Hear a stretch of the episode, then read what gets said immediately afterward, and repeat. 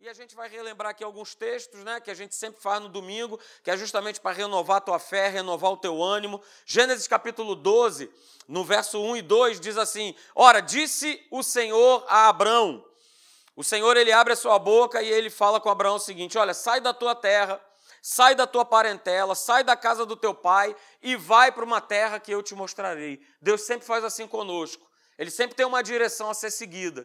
Esse próprio trabalho aí que eu acabei de mostrar para vocês foi uma direção a ser seguida, que o Espírito Santo foi alinhando por conta de uma pessoa que estava buscando um centro de reabilitação para um parente e eu não conhecia, já tinha ido nesse centro de reabilitação há quase 20 anos atrás, tinha perdido o contato, peguei o contato de um outro centro que trabalha com moradores de rua e através desse contato ele me apresentou o missionário Antônio e quando eu cheguei, com meu amigo que é pastor também, o pastor Léo, a gente olhou assim um para o outro e falou assim: a gente já teve aqui há 20 anos atrás. Olha só que legal. Deus novamente, ó, trazendo a gente, direcionando. Olha, mas precisa sair, precisa sair da zona de conforto. E foi exatamente isso que Deus faz com Abraão. Olha só, sai da tua casa, da tua parentela, da casa do teu pai. Você está encostado aí, cara, sem fazer nada. Olha só, vai para uma terra que eu vou te mostrar. E se você fizer isso, no verso 2 diz assim: olha, eu vou fazer de ti uma grande nação. Eu vou te abençoar, eu vou te engrandecer o nome, mas tudo isso com um propósito. Não simplesmente para Abraão simplesmente ser o cara, mas tudo isso com um propósito. Olha só, para que você seja uma bênção para outras pessoas. E se hoje eu e você nós estamos aqui é porque o nosso pai Abraão, né, ele plantou lá atrás essa semente, essa semente de obediência, essa semente de fé, de acreditar nessa proposta, nesse projeto de Deus. Ele acreditou. Não é isso? E olha o que, que diz lá no, no capítulo 24, verso 1. Diz que ele já era bem idoso, que ele era avançado em anos, mas que o Senhor, em tudo, diga em tudo, o Senhor em tudo o havia abençoado. Em absolutamente todas as coisas, porque ele foi obediente, ele foi fiel a responder o chamado. Ao chamado de Deus, aquilo que Deus propôs no coração dele. Ele podia ter recusado, pastor? Podia. Podia ter recusado. Deus, olha só, estou muito bem aqui na casa do meu pai, muito legal. Tenho Mickey, tenho tio Patinhas, eu estou bem aqui. Estou legal, Abessa, essa terra aqui é legal, Abessa. Estou muito feliz aqui onde eu estou mas ele se dispôs a acreditar no projeto e na proposta de Deus. E aí, olha o que, que diz lá em Gálatas, capítulo 3, verso 7. Quem aqui é da fé? Diga aí, diga aí. Pastor, eu sou da fé. Então você é filho de Abraão.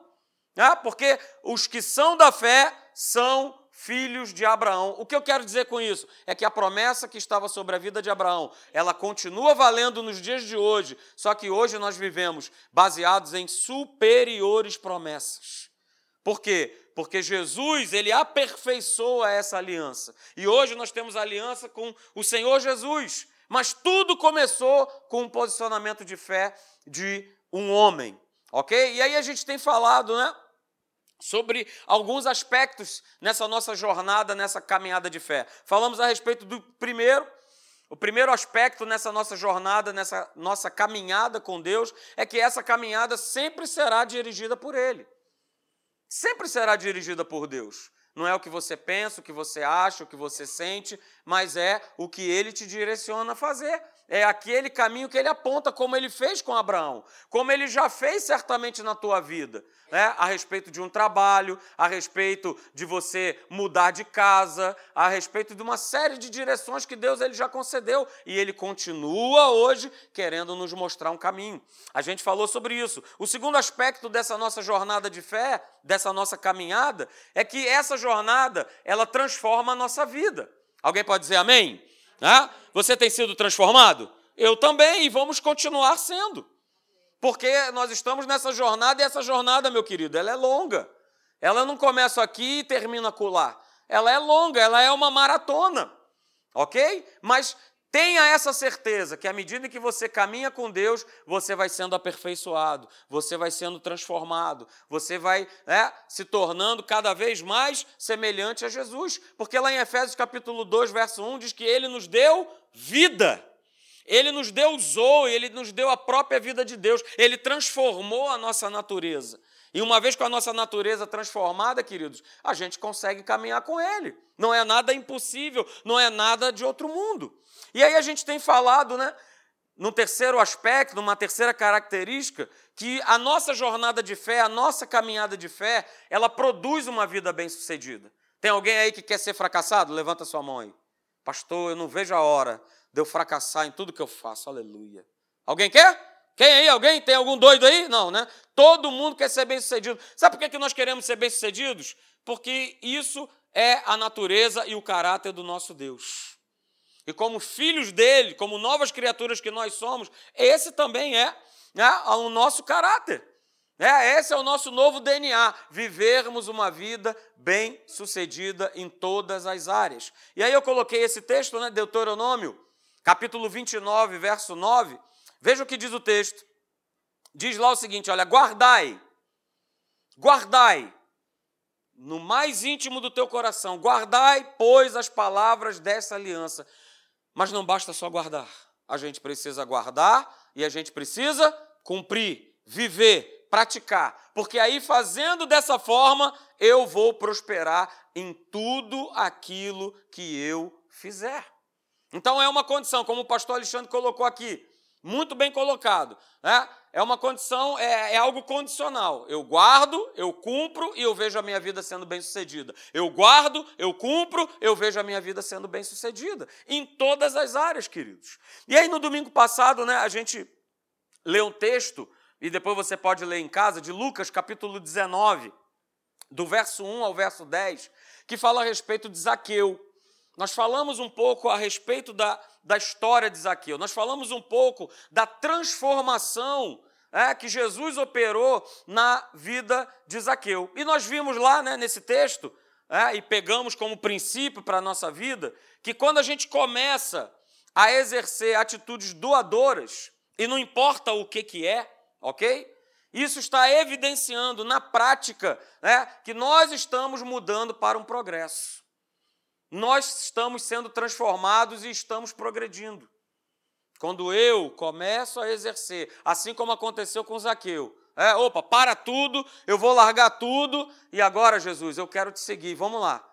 Eu vou te seguir e eu já me coloco aqui na seguinte posição. Se eu defraudei alguém, olha só, eu me comprometo, eu vou restituir quatro vezes mais. Eu quero doar aquilo tudo que eu ganhei de maneira ilícita, é, enganando as pessoas. Eu agora eu quero devolver e eu quero devolver ainda mais, mais do que aquilo, inclusive, que eu peguei. Quando a gente começa a exercer essas atitudes doadoras, com o meu semelhante, com as pessoas. Né? Isso está mostrando que eu já estou no caminho para que eu possa progredir. E isso foi muito claramente identificado por Jesus na vida de Zaqueu. Porque ele falou: Zaqueu, olha só, hoje houve o que? Salvação nessa casa. Por conta da atitude doadora de Zaqueu, Jesus declara: Zaqueu, olha só, houve hoje salvação na tua casa. Por que, que ele, Jesus declara isso? Porque Jesus ele percebe no coração de Zaqueu essa atitude doadora. Então a gente terminou falando, né, domingo passado, que ter um, um espírito né, de, de dar, de ser doador, vai envolver fé. É lógico que vai envolver fé.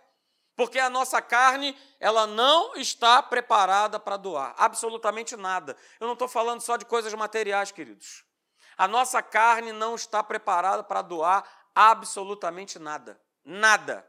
A não ser que seja algo do nosso próprio interesse.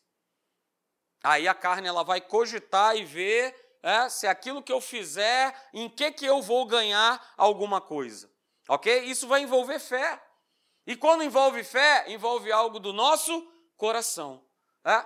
Eu estando ontem ali, no, no, lá no centro de recuperação, no Recanto Feliz, você não imagina a alegria que eu estava naquele lugar.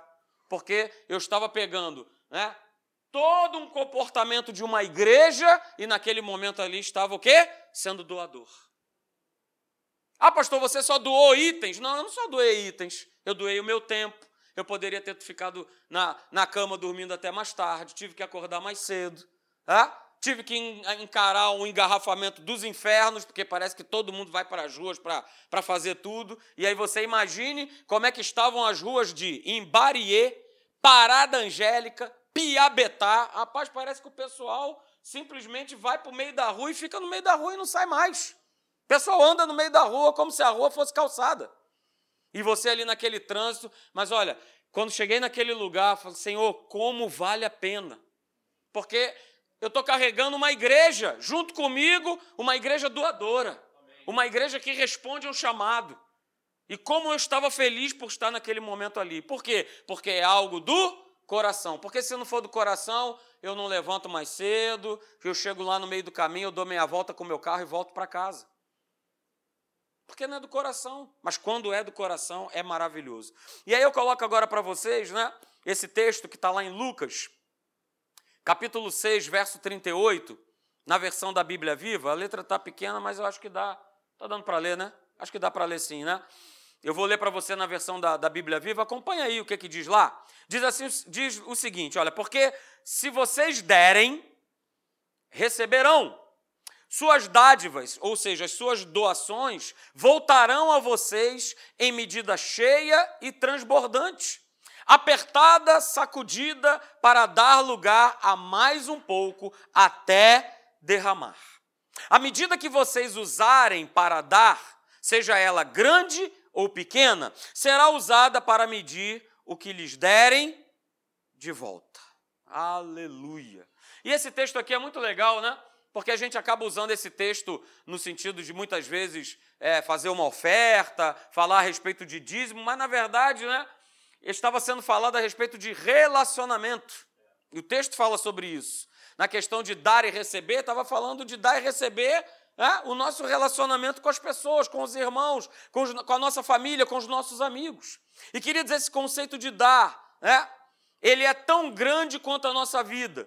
Sabe por quê? Porque a nossa vida é uma eterna doação. A nossa vida é uma eterna doação, queridos. Quando você trabalha, você está se doando. Quando você se relaciona com pessoas, você está se doando. Quando você está praticando um esporte, você está se doando. Não é isso? pastor Alexandre, por exemplo, estava jogando lá o futebol com a gente, se doou. Ele se doou tanto, né, que até agora ele está ainda sofrendo os reflexos, né, da sua doação em campo, né? Ele não pode doar muita coisa, mas ele o po... não fez um golzinho, coitado, um golzinho. Até porque o pastor Hélio, vou te falar um negócio, fechou o gol. Ô, oh, rapaz, o pastor Hélio para goleiro santo, aleluia. Hã? Mas a gente doa coisas, queridos. A gente se doa. A gente se doa por projetos. Às vezes a gente se doa por causas políticas. A gente se doa. A nossa vida é uma eterna doação. Mas o que você jamais pode esquecer é que isso é um princípio, e esse princípio ele não é humano. O princípio de dar e receber é um princípio do reino de Deus. Esse princípio ele não é humano. Esse princípio de dar e receber, ele é algo que é do reino. Do reino, foi estabelecido desde a fundação do mundo. Desde a fundação do mundo, queridos. Então guarde isso também nessa manhã, né, essa frase. Toda bênção está atrelada, primeiro, a um comportamento de entrega, a um comportamento doador. Toda bênção, tudo aquilo que eu e você, nós esperamos receber da parte de Deus, da parte de pessoas, ela vai estar atrelada a um comportamento doador, a um comportamento de entrega. Você conhece o que está no texto, né? Atos capítulo 20, é, verso 35, na parte B.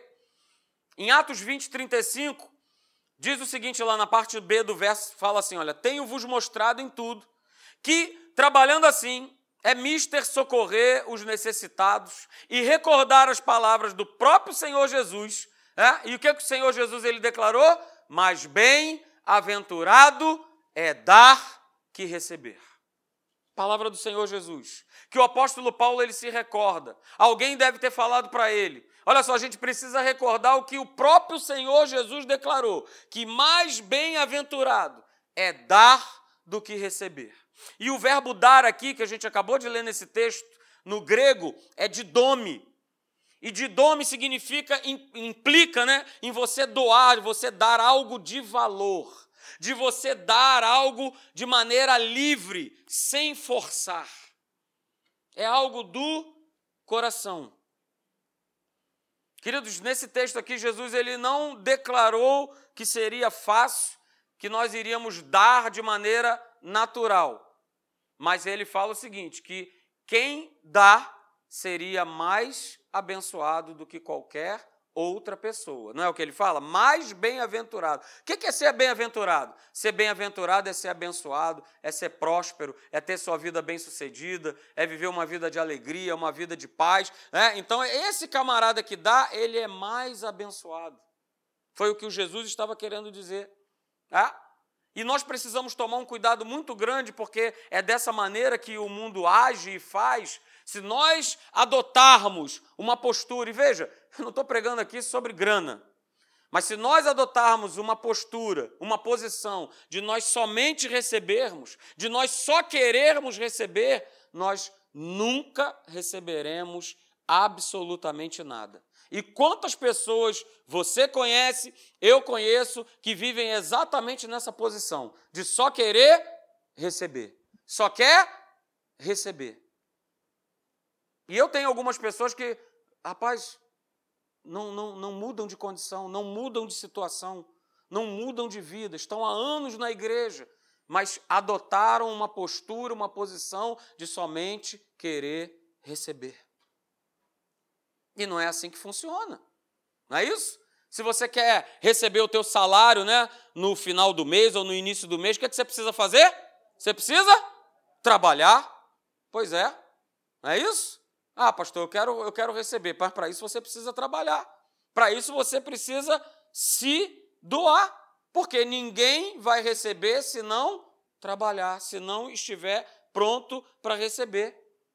E queridos, eu falo para você nessa manhã, não existe maior bênção do que é do que ser doador, do que viver uma vida de doação e não de uma vida de só querer receber.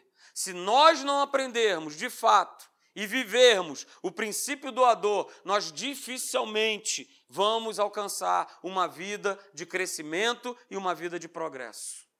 Dificilmente.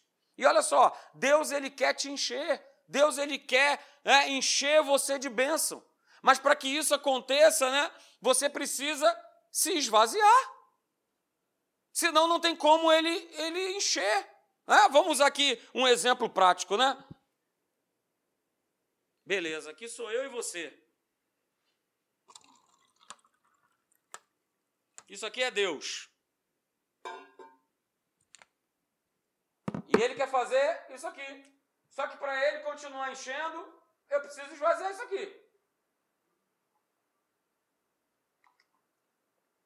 Opa, ele está pronto para fazer mais, hein? Ó. E essa fonte aqui, ela é inesgotável.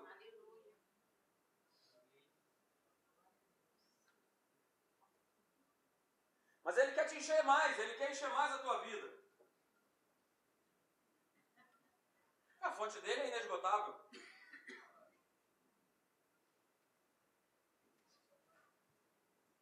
Ele quer continuar enchendo a tua vida.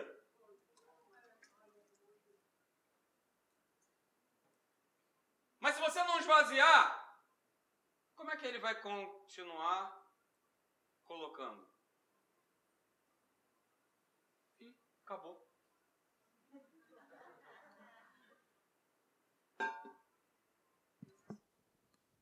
Deus ele quer nos encher. Mas para que ele possa encher, eu preciso estar sempre me esvaziando. Eu preciso me esvaziar.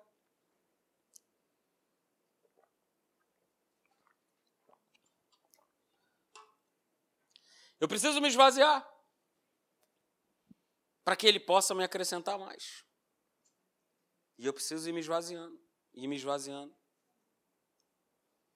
A gente não lê na palavra de Deus que o Espírito do Senhor ele é como um rio, que o nosso Deus ele é como um rio. E a palavra sempre fala o seguinte: esse rio ele nunca está parado. Ele é um rio a jorrar. Ele é um rio a jorrar. As águas vêm e vão. Elas vêm e vão. Fica tranquilo. A água, ela nunca vai acabar ela nunca vai acabar. Ela nunca vai ser represada. você não precisa querer represar, você não precisa né, deixar o copo cheio achando que se você usar desse copo ou fazer com que esse copo seja passado para uma outra pessoa, é, você não tenha mais. Não, ele sempre vai te dar mais. Porque ele sempre vai dar semente ao que semeia. Ele sempre vai dar mais água é, para aquele que está botando para dentro, se esvaziando para outras pessoas. Não fique com medo, é a água do Espírito, a água do Senhor, ela jamais deixará de jorrar sobre a tua vida. Jamais. Jamais. Agora, a gente precisa deixar fluir. Deixar fluir, deixar que o Espírito, deixar que essa água ela flua. Veja o que está escrito lá em Eclesiastes, capítulo 11, verso 1, na versão da Bíblia Viva. Veja só lá, está escrito assim: olha, seja generoso, porque o que você der a outros acabará voltando para você. É um princípio bíblico não é um ditado popular, é algo da palavra. Seja generoso, porque o que você der, amor, compreensão, carinho, paz, alegria, coisas, bens, matéria, vai voltar, vai voltar. Pastor, eu preciso ser compreendido, então dê compreensão. Pastor, eu preciso ter mais atenção. Plante atenção. Você quer receber perdão? Dê perdão. Você quer ser amado? Dê amor. Você quer ter dinheiro? Olha, só um falou, aleluia. Oh, meu Pai, liberta essa igreja, Senhor. Vou repetir. Você quer ter dinheiro? Isso. Plante dinheiro, dê dinheiro. Esse é o sistema do reino. Nós jamais vamos compreender isso, queridos. E no tempo que nós estamos vivendo hoje, muito menos. Se nós não tivermos o Espírito Santo habitando em nós, nós não vamos compreender essa sistemática do reino de dar e de receber. De dar e de receber. Mas, pastor, as pessoas não vivem nessa plataforma. Cara, vou falar que nem a minha mãe fala, falava comigo e eu falo para as minhas filhas: você não é todo mundo. Não é isso que você falava para o teu filho? Não, mas, eu, mas é que minha, meu amigo, a minha amiga, ele faz, ele vai para a fé. Não, mas é, todo mundo vai, mas você não é todo mundo? Pois é, Deus está falando isso para você nessa manhã. Olha só, você não é todo mundo. Você é filho de Deus. Tua vida foi comprada por um preço. O Senhor enviou o seu filho, né? Nós vamos comemorar daqui a dois dias, simbolicamente, o nascimento de Jesus. Deus enviou o seu próprio filho nessa terra nos comprou por um preço. Então, queridos, a gente precisa viver nessa dimensão do reino. E se eu quero ver resultados da parte de Deus na minha vida, nós precisamos compreender e entender que o Espírito de Deus é sempre um espírito de liberalidade. Sempre. E aí, guarde essa frase nessa manhã, queridos. Se nós não aprendermos a agir de maneira doadora, nós não alcançaremos progresso. As vitórias seguem uma vida que tem um comportamento doador. Você quer progredir? Você quer mudar de trabalho? Você quer viver uma vida melhor? Tenha, tenha um comportamento, um caráter, uma atitude do próprio Deus. Qual é, pastor? De ser doador. De ser doador de não se importar se aquilo que você está fazendo, você vai estar tá levando alguma vantagem, alguma coisa em troca. Nós somos doadores aqui nessa igreja. Sabe quantas pessoas nós mandamos para esse centro de recuperação? Sabe quantas? Nenhuma. Porque o meu interesse não está em ajudar esse centro para eu ter um lugar para depositar gente.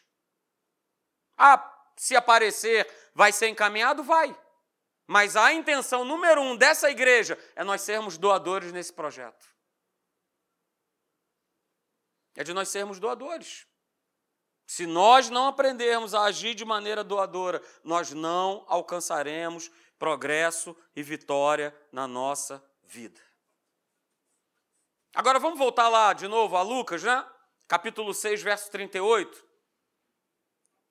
Vamos voltar nesse texto aqui. Aqui tem dois, são duas leis que estão nesse texto aqui que são, elas são imutáveis. É? A primeira lei chama-se a lei da reciprocidade. Deem e lhe será dado. Essa é a primeira lei que esse texto mostra, lei da reciprocidade. E a segunda lei, que é imutável, como essa lei da reciprocidade, é a lei da igualdade.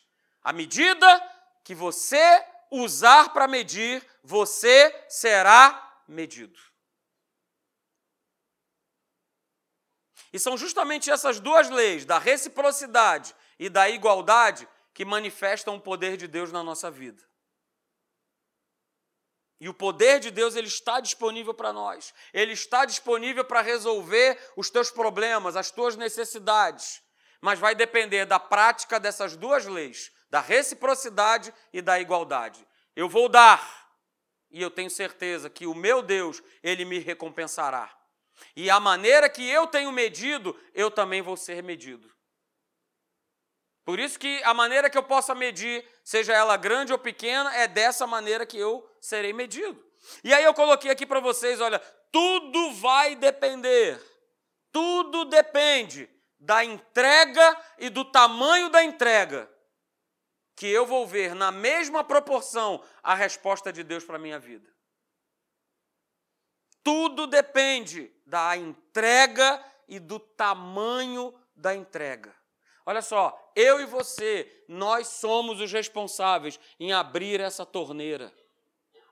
Sou eu e você que abrimos a torneira.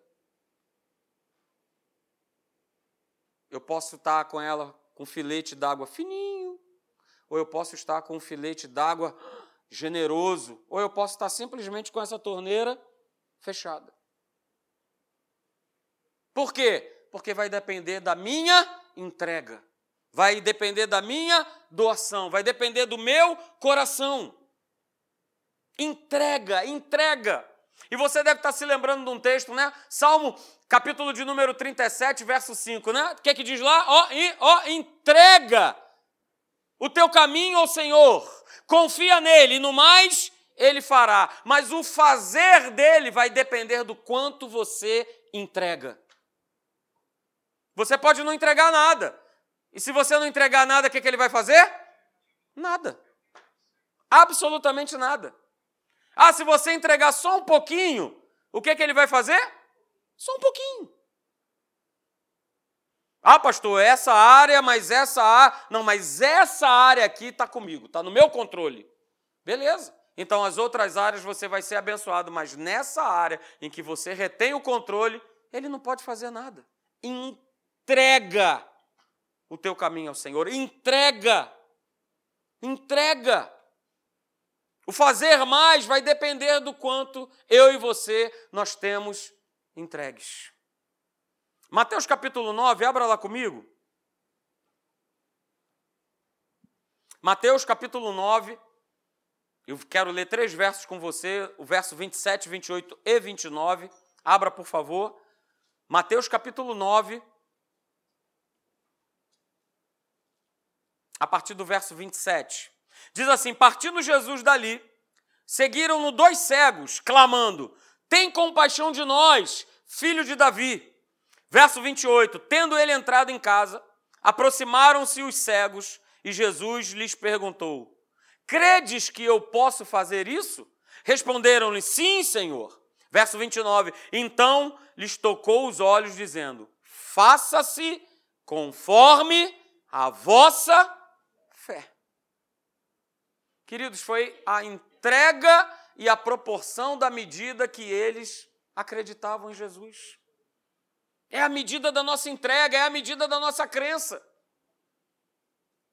Poxa, pastor, será que Jesus não percebeu que eles eram cegos?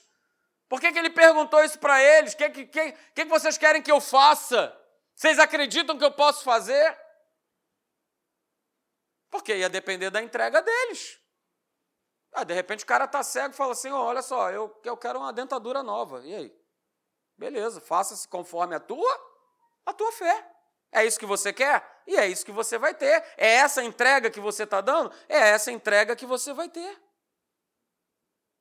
Sempre será assim, queridos. Então, agir em fé sempre será uma entrega. E a medida dessa entrega será a medida da operação e do poder de Deus na tua vida. Guarde isso nessa manhã. Eu vou repetir: agir em fé sempre será uma entrega. Porque é quando justamente foge do nosso controle. É justamente quando eu, Senhor, não tem mais o que fazer, agora está contigo. Então, na medida dessa entrega, será a medida da operação do poder de Deus na sua vida. É o quanto nós entregamos, é o quanto nós cremos, é o quanto nós confiamos que Deus ele vai operar. Não é isso? Você não acreditou um dia que Jesus ele era o teu único Senhor e suficiente Salvador? O que, que aconteceu? Você foi salvo. Você um dia não acreditou né, que Jesus é o Senhor que te sara. E um dia o que, que aconteceu na tua vida? Você foi curado, você foi sarado. Aliás, só para te dar um feedback, né, a Simone, que nós estávamos orando, ela já saiu do hospital, ela já está em casa. Ela já está em casa. Porque tudo é a maneira como nós entregamos. Então um dia eu acreditei, um dia eu entreguei o meu problema, a minha situação, e Jesus ele me curou. Um dia você acreditou, né? Você creu que Jesus é, ele podia perdoar os teus pecados. O que, que aconteceu? Você foi perdoado. E é assim que acontece. A medida da nossa entrega será a medida em que nós iremos ver a manifestação e o poder de Deus atuando na nossa vida. Quanto mais eu entregar, mais eu vou ver a manifestação de Deus. Quanto mais eu depositar minha confiança, mais eu vou ver a manifestação do poder de Deus. Abra lá comigo em Hebreus, capítulo de número 3. Aleluia, estou animado, glória a Deus.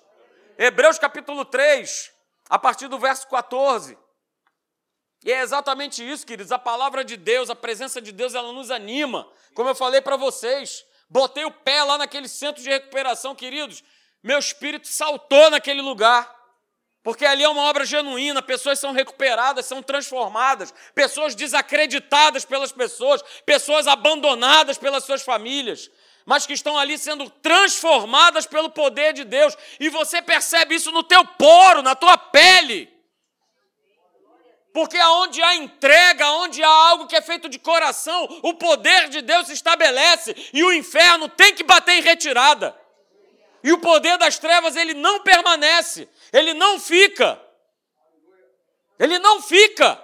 Ele tem que sair fora mas é o, é o, quanto eu entrego, é o quanto eu me dou para esse Deus, é o quanto eu acredito, é o quanto eu realmente coloco ali aos pés da cruz o meu problema, a minha situação, a minha dificuldade e deixo lá, não volto mais para buscar. Porque muitas vezes a gente entrega, mas a gente vai escondidinho, vai lá e, e, e pega de novo e busca de novo. Hebreus capítulo 3, a partir do verso 14, diz lá: porque nos, porque nos temos tornado participantes de Cristo, se de fato guardarmos firmes, oh Senhor, aleluia, até o fim, aleluia. Eu vou, vou repetir esse texto. Verso 14: porque nos temos tornado participantes de Cristo, se de fato guardarmos firme até ao fim a confiança que desde o princípio tivemos. Querido, com esse texto a gente já pode ir embora, aleluia. Porque ele fala de tudo. Eu me torno participante dessa obra, desse reino, no momento em que eu entrego, em que eu guardo firme no meu coração, que eu tenho confiança sobre todos os princípios e nós temos vivido. Verso 15 diz: Enquanto se diz, enquanto se diz hoje, se ouvirdes a sua voz, não endureçais o vosso coração, como foi na provocação. Ora, quais os que, tendo ouvido, se rebelaram? Não foram, de fato, todos os que saíram do Egito por intermédio de Moisés? E contra quem se indignou por 40 anos? Não foi contra os que pecaram, cujos cadáveres caíram no deserto?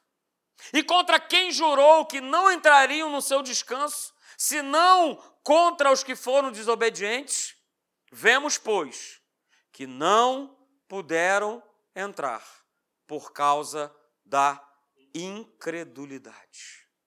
Você sabe por que o povo de Israel não pôde entrar? Por conta da incredulidade, ok. Mas porque Israel não entregou a sua confiança ao Deus que havia feito a promessa.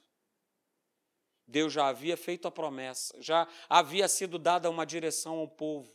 O povo não estava vagando sem destino. E aí, para onde nós vamos? O que, que a gente está fazendo aqui? Não, já havia sido dada uma direção ao povo. Mas pelo fato de, até o final, eles não terem entregues verdadeiramente as suas vidas nas mãos de Deus, eles não usufruíram da promessa. O que, que aconteceu com cada um deles? Eles morreram no deserto. Eles morreram no deserto. Tem alguém hoje aqui que quer morrer no deserto? Não? Tem alguém aqui que quer morrer na praia? Na praia, alguém quer morrer? Não. Isso são, isso tudo que eu acabei de falar, essas duas frases, morrer no deserto e morrer na praia, são sinônimos de eu caminhei, eu caminhei, eu caminhei, mas quando chegou no finalzinho, eu morri na praia. Eu nadei, eu nadei, eu nadei, eu entreguei, eu confiei, mas como nós lemos aqui no texto, é até o final.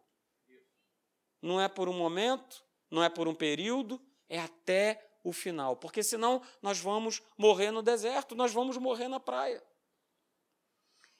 E nesse próprio livro aí de Hebreus, no capítulo seguinte, no capítulo 4, verso de número 3, diz assim: que nós, porém, os que cremos, não é qualquer pessoa, diz: nós, porém, os que cremos, o que pessoas que entregam, que confiam, que dependem, diz o texto, essas pessoas entram no descanso. Você quer entrar no descanso? Nós vivemos, queridos, várias e várias situações na nossa vida em que, se a gente não decidir acreditar e confiar no nosso coração, de entregar e falar: Senhor, eu vou entrar no descanso. Eu vou entrar no descanso, eu vou contigo até o final. Aconteça o que acontecer, doa, pode doer à vontade.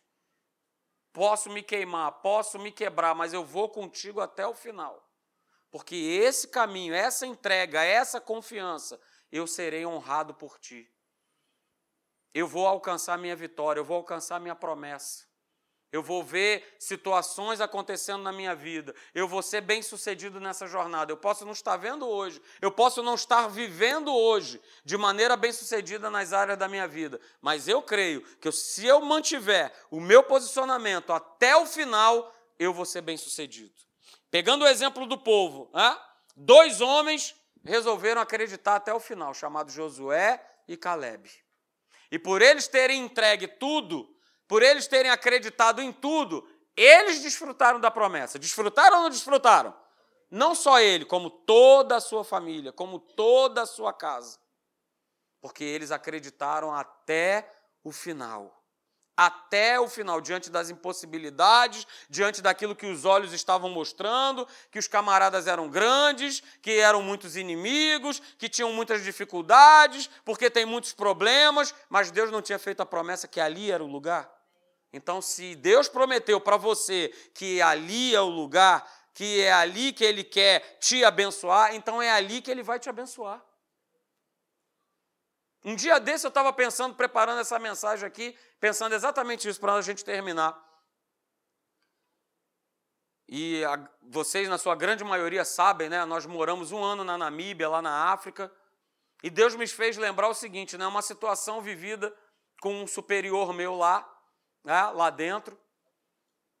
E, e Deus, ele, ele me mostrou uma direção a tomar, porque eu estava querendo ir para uma outra direção numa direção né, de, de, de, boicotar a ele, porque é, ele, ele fez uma injustiça comigo, me distratou e tudo mais. Né, e eu já tinha colocado na minha cabeça de que é, eu, eu mudaria o meu tratamento. E o Espírito Santo veio ali comigo e falou: não, não, você não vai fazer isso. Não, eu não morri só por você, eu morri por ele também. Não, pelo contrário, aquilo que você fazia, você vai fazer agora de maneira ainda mais excelente. E o Espírito Santo foi trabalhando, foi me convencendo.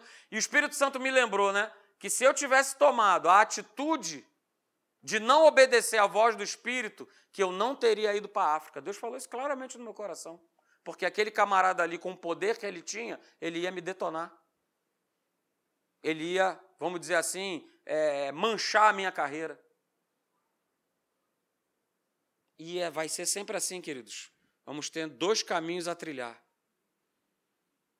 O caminho que a gente acha, que a gente quer fazer, que a gente quer tomar a decisão, que a gente quer ouvir a nossa carne, que a gente quer dar vazão aos nossos sentimentos, que a gente quer, não, mas eu estou vendo, ah, mas eu estou sentindo, e vai ter outro caminho que Deus ele está apontando. Olha só, esse é o caminho, andai por. E olha, essa voz vai ser forte no teu coração. Não vai ser um, ah, mas será? Será que eu ouvi direito? Será que nem é algo da minha cabeça? Não, você sabe no teu coração que é Deus que está tratando contigo. Você sabe. Como eu soube naquele momento. Que era Deus que estava falando no meu coração. Não, você não vai fazer nada disso, não. Não faz isso, não. Pelo contrário, agora você vai trabalhar com ainda mais excelência. E sabe o que eu ganhei trabalhando com mais excelência? Cada vez mais eu estava sendo mais perseguido, mas agora era diferente. Agora eu estava debaixo de uma palavra, de uma orientação. Então, mesmo sendo perseguido, mesmo sendo injustiçado, já não tinha problema nenhum. Eu passava de boa. Eu já nem esquentava mais a minha cabeça. Mas Deus me honrou. Me honrou quando ele estava para ir embora, né, no, no, no discurso lá de, de despedida. Olha, quero agradecer ao Pinheiro me aguentou aí esses três anos e tal, sendo fiel e tudo mais. E naquela hora ali, né, o Espírito Santo falando: Tá vendo, garoto? É assim que se age. É dessa forma que se vive. Entregando, entrega. Entrega nas minhas mãos. Deixa que eu faça o resto. Entrega. O que, que Deus tem falado no teu coração? Entrega. Confia, descansa. Ele vai fazer. Ele é fiel. Ele não vai, ele não vai te deixar na mão, ele não vai te deixar na roubada, não vai. Não vai. Ele não vai. Ele não falha, ele não mente, ele não se arrepende, ele não volta atrás. Nós fazemos tudo isso, mas ele não. E olha, ele te ama demais. Ele ama você demais, querido. Ama demais. Se não fosse assim, ele não teria enviado o seu único filho e entregar, entregue a sua vida por cada um de nós que não merecíamos absolutamente nada. Mas ele se entregou por mim e por você. Se entregou por nós, por amor, porque ele nos ama. Então, entrega. A palavra que você tem que sair nessa manhã, né, no teu coração é entrega. Entrega. Feche aí os seus olhos onde você está.